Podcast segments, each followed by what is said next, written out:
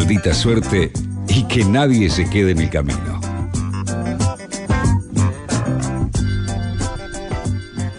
Y ya tenemos a nuestros invitados en la mañana de maldita suerte.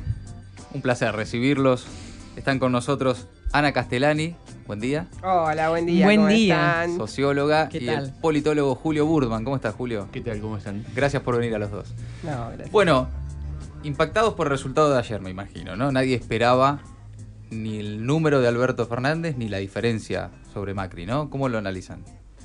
Bueno, yo creo que ayer se expresa el triunfo de una construcción política particular que, que se inició explícitamente desde mayo, pero que viene desde hace más de un año, cuando Alberto Fernández entendió que sin Cristina no se puede y con Cristina no alcanza, y que a partir de ahí empezó a tejer primero un acercamiento con ella, reconstruir ese vínculo con críticas, plantear la necesidad de la autocrítica y a partir de ahí ir hacia algo que veníamos reclamando varios, que era la unidad del frente opositor para poder enfrentar con chances electorales más exitosas a, a Cambiemos, que aparecía a principios del año pasado, o sea, hace menos de un año, esto aparecía No, como algo imposible. imposible. Sí. Y bueno, y me parece que de a partir de ahí se avanzó en esa demanda que había por debajo, se empezó a tejer la unidad por arriba, se consigue esa unidad.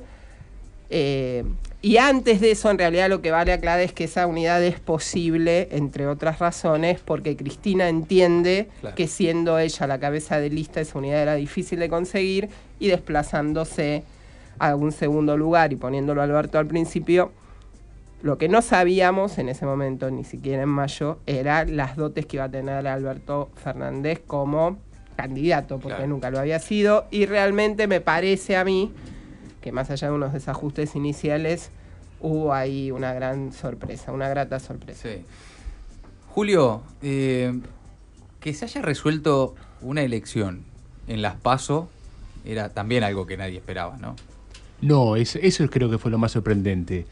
Yo te diría que el 40 y largos de- del Frente de Todos no me sorprendía tanto porque si uno hace una aritmética simple en la Argentina de las últimas elecciones, el peronismo, el conjunto del peronismo saca muchos votos. En las últimas elecciones de 2013 en adelante, el peronismo estuvo dividido y bueno, lo que decía Ana, la, unidad fue un, un efecto que cambió el mapa porque de alguna forma uno podía prever que con la unidad el peronismo iba a sacar la mitad de los votos al menos. Porque si hacemos el cálculo sin voto en blanco ya estamos en 49, con Claro. lo que sacó Alberto ayer. Claro.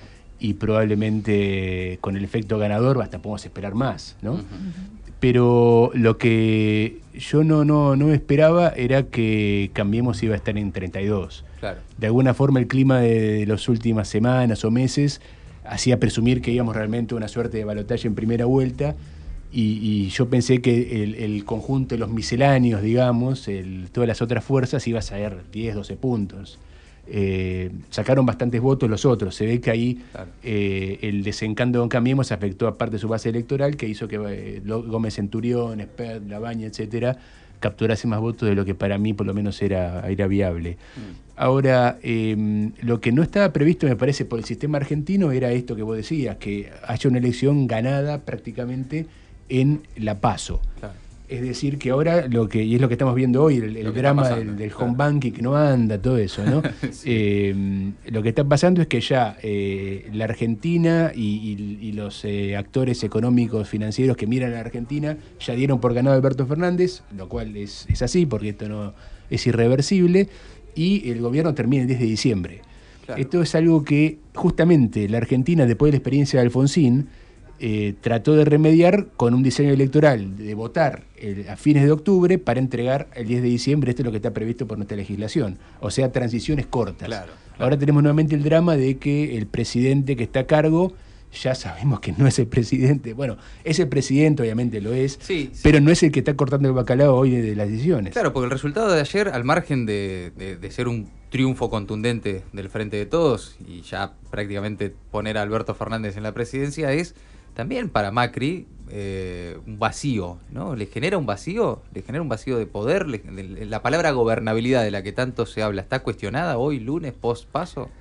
Bueno, va a depender mucho de la lectura que haga el gobierno de estos resultados. Si la lectura es la que apareció ayer en la conferencia de prensa o en las palabras de Lilita Carrió, vamos a estar muy complicados para poder tener una transición ordenada, claramente, hacia un, o un pasaje, ni siquiera una transición, un pasaje hasta octubre ordenado, porque el gobierno, lejos de reconocer que la apuesta a todo o nada Mm. le explotó en la cara. Le salió pésimo. Porque también jugó a fondo en la paso, ¿no? Está- está Claro, primero la ninguneó y Sí. después dijo, no, juguemos a que esta, la que la pasó es la primera vuelta y octubre es el balotaje y ganamos en primera vuelta. Y se engolosinaron con eso. Claro. Se engolosinaron con esa idea.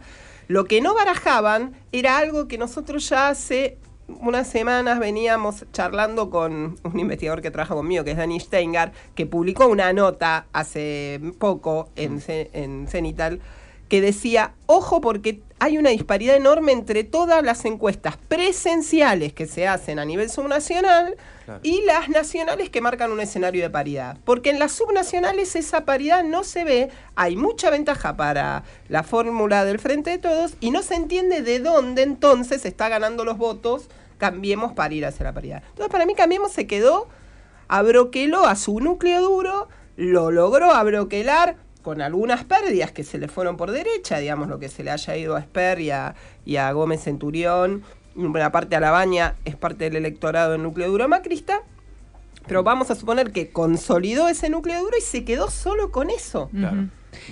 Y no se puede gobernar la Argentina solo con un núcleo duro. Claro. Algo que el kirchnerismo entendió para esta campaña, que no se puede gobernar la Argentina solo reposado en un núcleo duro.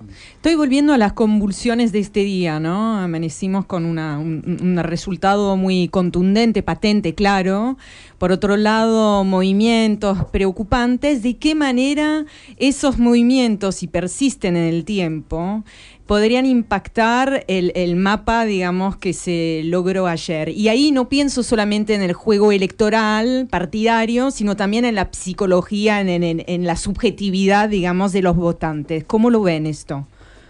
A mí me, me dan ganas de hacer una reflexión más profunda sobre todo eso que planteas vos, aunque probablemente en un día así como hoy, eh, no sé si a los oyentes no les parece un poco Mm. pretencioso, no anda el home banking y, Claro, claro, y no. parece el- el- eh, los indicadores que muestran las pantallas de televisión son dramáticas, pero yo pienso que eh, parte de la psicología del dólar que está eh, jugando tan dramáticamente en la subjetividad argentina es que eh, de alguna forma el tipo de cambio pareciera estar atado a, a arreglos muy, eh, muy coyunturales que tienen que ver con los gobiernos que están a cargo. ¿no? Pareciera que cada gobierno tiene un precio de dólar que, que- que solamente ese gobierno puede manejar y las transiciones entre gobierno y gobierno siempre en Argentina son transiciones que parece que no tienen capacidad de, de anclar un tipo de cambio. Por eso se había manejado, y, y la experiencia aparte muestra que ha sido errónea, la ilusión de que entre Menem y de la Rúa, ¿no? ahí en el cambio de siglo, eh, lo que pasaba mágicamente en Argentina era que pasaba un gobierno, pasaba otro, el tipo de cambio era el mismo. Mm. Eh, pero bueno, así, así salió, porque evidentemente tampoco era así. Ahora, bueno, ¿por qué? Y ahí tu pregunta que para mí demanda una, una respuesta muy compleja, eh, ¿por qué tenemos eso? ¿no? Eh, ¿Por qué el tipo de cambio está solamente atado a arreglos muy coyunturales eh, vinculados a un régimen político, a un gobierno?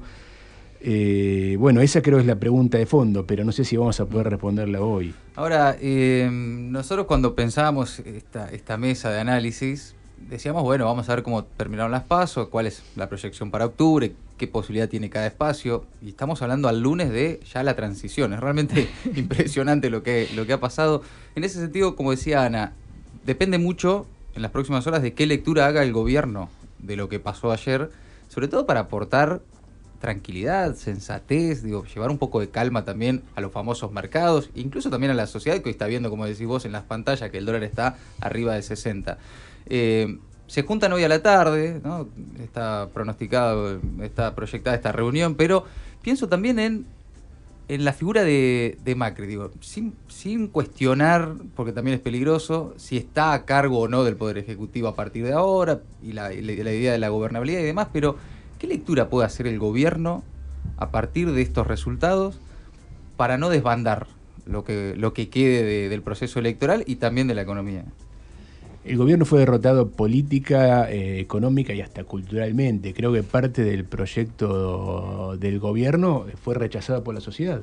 Eh, eh, lo que el gobierno quería hacer en, dos periodos probablemente implicaba un ajuste que la sociedad no quiso pagar y por eso los resultados de ayer. Mm. ahora bueno, la pregunta es si el gobierno actual y el próximo gobierno están en condiciones hoy de eh, lidiar con este con mm. este cambio que piden los votantes tan fácilmente, porque Argentina tiene compromisos muy fuertes en materia financiera, el FMI está en la mesa de la gobernabilidad argentina, hay mucha deuda que pagar, y por lo tanto, eh, lamentablemente, el, aun cuando el nuevo gobierno, el, el, potencial nuevo gobierno de Alberto Fernández y Cristina Kirchner asumen con, con, mucha ilusión y con muchas demandas, van a encontrarse el día uno también con muchas restricciones. ¿no? Claro, claro. Ana, eh, cuando ves estos movimientos, estos números, ¿no? y, la sociología económica también, cómo, cómo se aplica con las expectativas, ¿no? porque también eh, se ha generado una expectativa muy grande, una esperanza en un sector de la sociedad muy grande de que, bueno, este modelo económico no va más. Eh, al mismo tiempo falta mucho para poder cumplir con esas expectativas, digamos, estamos en un limbo, ¿no? ¿Cómo se analiza eso? Yo diría algunas cosas también retomando un poco la pregunta anterior. Lo primero que tendría que hacer Macri es tener principio de responsabilidad. Él es el presidente de la nación. Ante este resultado, después de, obviamente conversar con su gabinete, debería tener una reunión con Alberto Fernández. Él debería convocarlo a Alberto Fernández a la Casa de Gobierno y debería ver claramente por el bien del país, o sea, haciendo primar, en ambos casos lo tienen que hacer, pero la responsabilidad mayúscula la tiene en este sentido el presidente, el principio de responsabilidad para el bienestar de los argentinos, porque hay que encarar procesos de negociación y de renegociación eh, urgentes con el Fondo Monetario y urgentes con el Círculo Rojo. O sea, ayer el WhatsApp, nuestra voz, que es el de los grandes empresarios, se quedó mudo, porque digo, no se esperaba semejante eh, bofetada. Y entonces esto también alerta sobre otra cuestión, que es estos modelos tan polares no tienen anclaje en la mayoría. O sea, para tener la mayoría, la o sea, las elecciones las están definiendo desde el 2011 para acá un grupo de más del 50% de los electores que no se identifica ni con una ni con un núcleo duro anti-kirchnerista, por ponerle algún nombre, que expresó muy bien Cambiemos cuando logró hacer esa unidad, esa alianza electoral, ni lo expresa el kirchnerismo puro y duro con toda la reivindicación de banderas. Porque si uno ve lo que fue la discursiva, la propuesta, el estilo persuasivo de la campaña, tanto de, de Alberto Fernández como de Axel Kisilov, dan cuenta de ir hacia el centro a buscar a esos votantes y a convencerlos de que realmente la Argentina no tiene salida si nos quedamos parados en una de las dos puntas.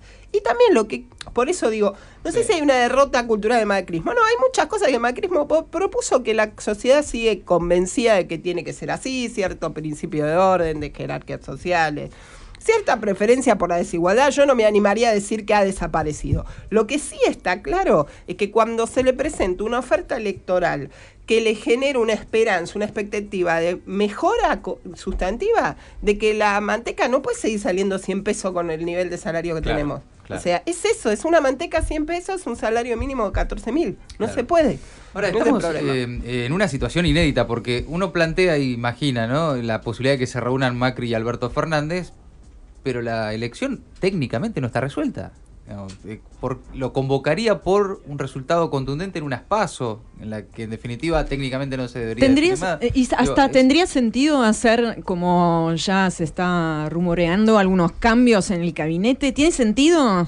¿Quién te agarra el gabinete? ¿No lo le agarraron el año pasado cuando quiso hacer el cambio del Ministerio de Economía en la crisis de mitad de año? O sea, para mí es muy difícil pensar eso. ¿Cómo la ve Julio? Porque no hay nada escrito sobre esto, digamos, es realmente nuevo. Bueno, Argentina es experta en resolver En escribir sobre la marcha, claro. Lo de diciembre del 2001, cinco presidentes, una semana tampoco. Y... Tal cual, Es como si hubiéramos descubierto un agujero en el tema de las pasos, ¿no? Eh, y ahí hay que dar un poco la derecha a aquellos que decían desde el oficialismo que una paso con que iba a ser exactamente igual que la general era medio mm. eh, una anomalía de la ley pero eh, más allá de lo que estaba atrás de querer eh, cancelar la paso, pero bueno, no, no estaba mal el argumento. Eh, el punto claro es que cómo hace eh, lo que decía recién eh, Ana, cómo hace el, el presidente hoy para convocar a Alberto Fernández en este momento sin haber todavía votado la elección general y en un momento en el cual no sé cuán productivo sería para Alberto Fernández, más allá de, del- de- de la responsabilidad, sentarse con el presidente hoy, ¿no? Porque eh, esto también pasó en otros momentos de traspaso de gobierno a otro, que eh, de alguna forma el gobierno saliente le tiende una mano, si, si- si lo hiciera, ¿no? Le tiende una mano generosa al gobierno entrante, pero el gobierno entrante dice, momento, yo no puedo arriesgar mi capital político eh, germinal en una situación tan crítica ayudándote a vos. O sea, si querés que yo me comprometa con, con, con el proceso de gestión en función de la responsabilidad que todos nos convoca, dame la manija para que por lo menos la pueda hacer a mis anchas. Claro. Por lo tanto, ahí hay un problema, no es un sistema parlamentario el nuestro, es un sistema presidencialista en el cual eh, estas lógicas, digamos, tipo Moncloa, que muchas veces son eh, sostenidas eh, con un poco de abstracción, no son muy funcionales para las necesidades políticas de los, de los gobiernos entrantes. Así que eh, ojalá se pueda hacer algo de este tipo Claro. de la reunión, que yo creo también, coincido con, con Ana, que es, es muy importante, pero es muy difícil de instrumentar en nuestro sistema. Claro. Ahora, eh, hoy arrancaba una campaña ¿no? de cara a octubre. ¿Cómo sigue el proceso electoral desde, desde el proselitismo? Digamos? ¿Qué, qué- queda margen para seguir haciendo campaña? Digo, hay que. Qué- qué- Sí, sin duda. Sí, porque aparte hay muchas cosas por, por ganar todavía. No, no, primero que, bueno, a ver, desde el lado del frente de todos hay que consolidar los votos que se obtuvieron y hay que tratar de mejorar en aquellos lugares donde no se mejoró y después porque va a haber más votantes en disponibilidad para las elecciones de octubre. Correcto. Aquellos que votaron en blanco, aquellos que votaron fuerzas que quedaron fuera porque quedaron por debajo del piso, aquellos que no han ido a votar. O sea, yo creo que la campaña del Frente de Todos sigue como dijeron ayer los candidatos. Vamos a seguir para construir la Argentina que queremos Claro. todos y con todos, para todos, aunque todos no vayamos a pensar igual, pero vamos a ir por ese camino. A mí, en ese sentido, me pareció muy atinado lo, lo que pasó ayer en el búnker del Frente. Me preocupa mucho más la estrategia de Cambiemos, porque la estrategia de hoy Cambiemos está en una disyuntiva. Si creen que esto es reversible, la única cosa que pueden hacer es una campaña de Mm. instalación del terror, ya no del miedo Sí. Claro. que a su vez les significa 20 tiros en el pie de ellos mismos porque son los que tienen que gobernar Claro. hasta que se genere la elección. O sea, me parece que Macri, más temprano que tarde, tiene que reconocer que esta elección está perdida, que se cometieron errores gravísimos que ya no son remontables, que no se puede empezar a hacer esa especulación a lo Carrió, todos por la República, los que votaron a Esper, si sumamos todos y vamos a un balotaje más del Sí, 50%. sí. Ayer el propio Marcos Peña, ¿no? Decía, Pero es un delirio. si vos vas a eso, ¿qué tenés que decir? Que el 49% que en la provincia votó Axel, o que el 47% que votó Alberto a nivel nacional, estamos todos locos, estamos Mm. todos... No sé. O sea, ¿qué tenés que instalar? Que viene Venezuela. Es, es un desastre. O sea, en ese contexto, lo único que puede hacer el gobierno es una campaña 10 veces más agresiva, ¿no? Y fogoneando la grieta siendo gobierno Sí, que le puede jugar en que contra, le va- digamos. no, sí. no, le, puede- le juega, Juega, sin sí. dudas en contra. Claro, Sí. claro. Ahora, Parte totalmente de la sociedad. Por eso me parece que tiene que aceptar. Lo primero que pasa acá es algo hasta te diría de condición psicológica de la gente de la élite. Porque este gobierno es un gobierno de élite eh, por origen social. mm. Tienen que entender que perdieron. Que Yo se agregaría, eso. agregaría algo más. eh, eh, hay hay en Argentina varias elecciones. Eh, no solamente la presidencial, aunque obviamente hoy lo presidencial y lo financiero son claves el día hoy lunes, pero eh, está por delante la elección en la ciudad de Buenos Aires, Sí.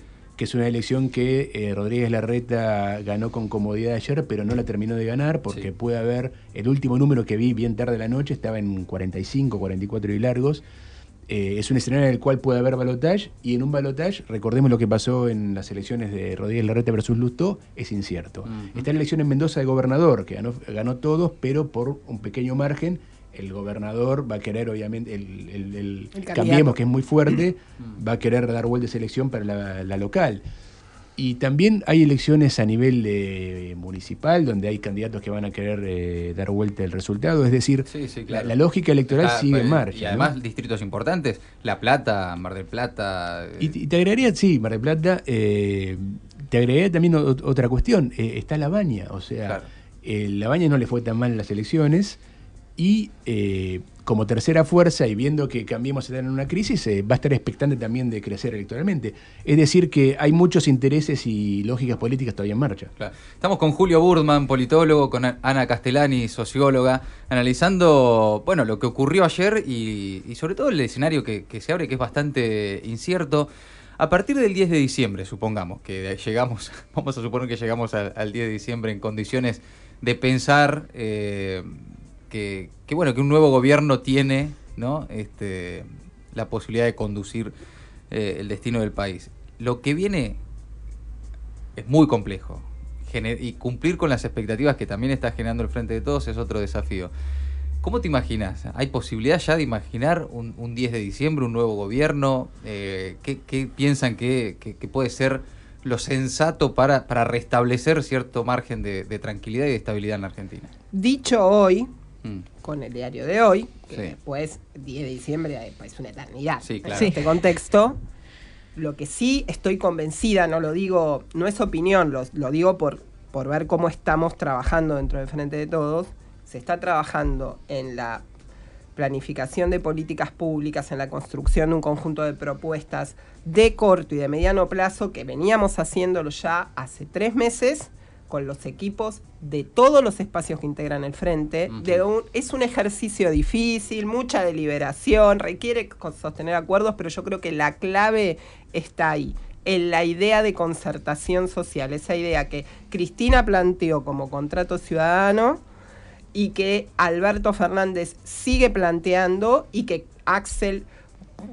puso sobre tapete en su estilo de campaña. Me voy a reunir con este, me voy a reunir con el otro. Me voy a reunir. Entonces, es la idea de primero tejer bien la unidad entre nosotros, ponernos de acuerdo con todas las diferencias, aprovechando todo lo que hay producido, porque hay un montón de conocimiento acumulado en distintos lugares. en- y a partir de ahí, ir imaginando, discutiendo con los distintos actores algún conjunto de ideas, fuerza para las políticas de mediano y de largo plazo. Para las de corto, está claro que eso lo va a resolver el equipo Claro. de gobierno que designe Alberto y que hoy el abanico de posibilidades, como él bien dijo antes en campaña, se le abre porque con esta victoria rotunda ya no es necesario que se arme el gabinete exclusivamente con su tropa propia Sí, tropa propia bien fiel, sino que también se puede ir pensando en contar, como decía él, con otros que son muy buenos y que están en otros espacios. Yo eh, miraría con... Yo confío realmente en la capacidad de construcción política del peronismo. Ha, ha dado un, ha dado un muy buen resultado y eso lo vimos ayer. Julio, ¿qué, qué ves? Digo, pues estamos hoy, ¿no? Con la pantalla caliente, pero, pero también, digo, hay que pensar, ¿no? Porque todo este proceso de transición nos va a llevar a un país muy distinto de acá al 10 de diciembre, pero que en líneas generales ya más o menos sabemos qué es lo que viene, ¿no? Yo creo que Alberto Fernández va a tener que ser un muy buen líder político porque va a tener que enfrentar todas las restricciones que sabemos del- de la coyuntura y del proceso político económico argentino y además va a estar siendo presidente con las herramientas que por suerte el presidencialismo argentino confiere al presidente, pero al frente de una coalición compleja. Mm. Eh, es cierto que eh, hay eh, en este momento un clima muy eh, optimista en todos como, como grupo que actúa coordinadamente, pero no hay que olvidar que hay, hay muchos sectores adentro, hay, hay muchos peronismos, hay, hay muchos sectores también aliados al peronismo, hay diferentes liderazgos y, y todo esto en un contexto de crisis eh, va a haber que coordinarlo con, con, con mucho carecio de liderazgo, ¿no? Claro. Eh, Va, va- va a requerir que la figura de Alberto Fernández eh, logre conducir todos esos espacios. Yo creo que sí. Hay una figura que me parece que puede ser medio metafórica o analógica de esto, que es la del primer gobierno de Lula, ¿no? Donde hubo un sector tecnocrático que se se hizo cargo de una coyuntura muy difícil en lo económico, porque la transición entre, entre el gobierno del, del PSDB, de Fernando Henrique Cardoso, y el de Lula fue muy impactante. Recordemos que el PT era, era la izquierda dura en aquel Claro. momento, que eh, causaba mucho miedo en el, en el poder brasileño. y, eh, y hubo, digamos, un sector tecnocrático que se hizo cargo de las áreas más sensibles de materia económica y financiera, y estuvo también el PT en, en buena parte de lo que es el Estado brasileño. Eh, Por lo tanto, no me cuesta imaginar algo parecido, por lo menos en la primera etapa de Alberto Fernández, ¿no? Una suerte de división de tareas. Pienso también, eh, Julio, Ana, que eh, al margen del acercamiento que pueda haber entre Macri y Alberto, reuniones o, lo que sea, los equipos de acá a diciembre, también lo que puede ir haciendo Alberto mientras tanto es un acercamiento al sector del poder económico. Digo, estuvo reunido ya con eh, Urquía de General Dehesa, lo visitó Midlin, digo, hay que ver cómo reaccionan los grandes medios de comunicación, cuál es la bajada que empiezan a implementar a partir de ahora. Digo, si en el mientras tanto no puede ir llevando tranquilidad por otro lado que también juega fuerte, ¿no? Mira, yo creo que hoy más que nunca los atributos personales que tiene este líder son los que se necesitan para la coyuntura, porque Alberto Fernández tiene voluntad de diálogo, que ya está recontrademostrada, capacidad de escuchar a todos y de responder, ha ido a todos los medios, le ha dado entrevista a todos en esta campaña, vino hablando con todos, representantes sindicales, represent dos gobernadores, o sea, pudo ir aliando todo lo que estaba desunido y además tiene capacidad de escuchar a aquellos y de conversar bien con aquellos que piensan distinto y de respetarlos sin necesidad de entrar en un antagonismo fratricida. El poder económico, más allá de algunos casos puntuales ultra fanatizados, que podríamos poner algún nombre y apellido imaginable, que salieron estos últimos días, se va a ubicar rapidísimo. Lo mismo que el poder mediático. Mm. O sea, ya está, porque el poder mediático en realidad es el poder económico. Entiende mucho más rápido que Pero Macri por supuesto lo va a entender muy rápido y se va a ir acomando, porque además esto es otra cosa que para mí es importante que nos deja esta elección para siempre abandonar la idea de que el- eh, los medios manejan la voluntad popular. Basta. Hay operaciones mediáticas, sin duda. Hay periodismo militante, sin duda.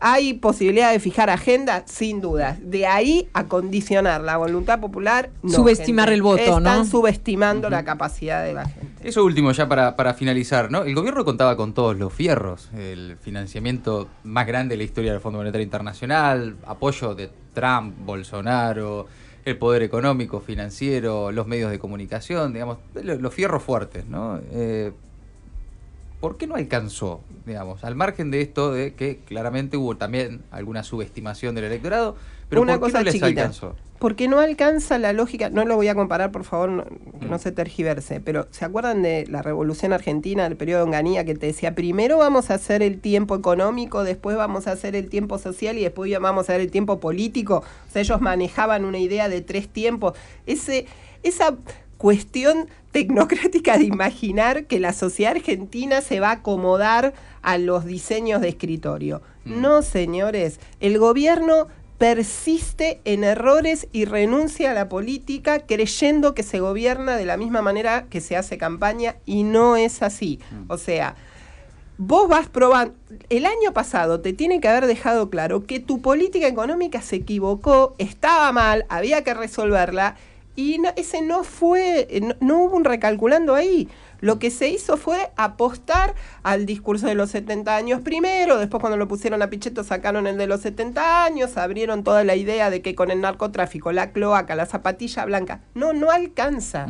Porque, insisto, 100 pesos la manteca es Claro. contundente. Julio.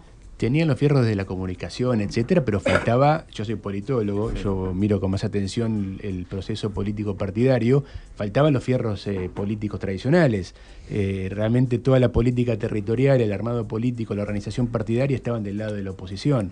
Se viene el cierre de Rosario, el precierre de Rosario del Frente de Todos, estaban todos los gobernadores, los intendentes. Sí, sí. Eso es lo que le faltó a, todo, a, a Juntos. Es bastante, si querés, hasta meritorio eh, el recorrido que hizo Cambiemos y luego Juntos en todo este tiempo, careciendo de todo ese anclaje político tradicional. ¿no? Eh, digamos que con poco hicieron mucho en materia de, de- de ejercicio del liderazgo, porque lo cierto es que eh, la, la coalición que se armó enfrente fue muy potente y eso se vio. Sí. Se vio en, la- en el, en el conjunto de elecciones provinciales y se vio ayer, donde realmente todos ganó en todos lados. Sí. Y eso no, no, no es solamente una cuestión del liderazgo eh, y, de, y de discurso, eso es el armado político que está detrás. Clarísimo.